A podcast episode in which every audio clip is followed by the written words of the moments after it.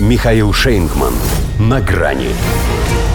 И ты, Бруно, или два часа, которые потрясли мир. Здравствуйте. На грани. Если оставить в стороне эмоции, охи-ахи о его гражданской смелости и профессиональной отваге, хотя не без них, но не потому, что он приехал к нам, а потому, что ему еще надо было возвращаться к себе, то в сухом остатке действительно качественная работа. Такеру Карлсону удалось показать настоящего президента, уверенного в себе, в своей стране и готового ради ее защиты сделать ровно столько, сколько необходимо именно для ее защиты. Это значит, что если надо будет войти, допустим, в Польшу, войдем. Но исключительно после того, как Польша сама нападет на Россию. В этом и был смысл интервью. Без купюр. Какой-нибудь условный CNN, например, смаковал бы только угрозу вторжения в Польшу. Впрочем, всем этим демократическим СМИ сейчас гораздо сложнее выуживать из Путина что-то для себя, ибо тогда им придется признать, что они тоже в него вслушивались, хотя белодомовский Кирби запретил. Я не думаю, что нам нужно еще одно интервью Путина.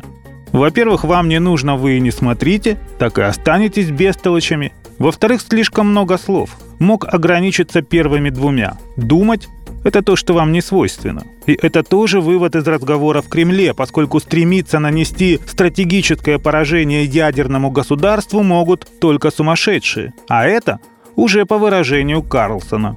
Вообще это было то, что называется рабочий материал, исходник. Все как есть. И при этом ничего особенного, по крайней мере для нас.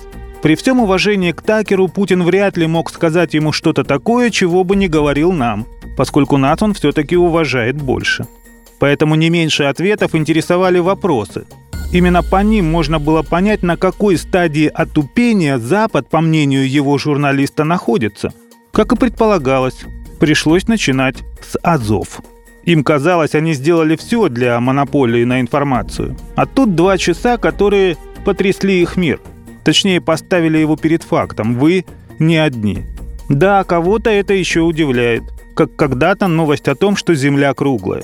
Такер, конечно, не Бруно, но и он на кое-что крамольное глаза Америки открыл. Не весь мир крутится вокруг нее. Это ей приходится изворачиваться ради спасения гегемонии. Зря. Как сказал Путин, продолжая тезис Карлсона о мире, разделенном на полушария, голова – это тоже два полушария. Но это одна голова. И хотя две головы лучше, второй пока правит Альцгеймер – Потому и точку в интервью поставили там, где не ждали. Сразу после него Байден выступил с обращением к нации.